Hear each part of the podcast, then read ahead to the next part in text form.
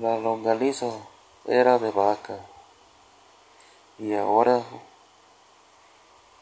el bistec también.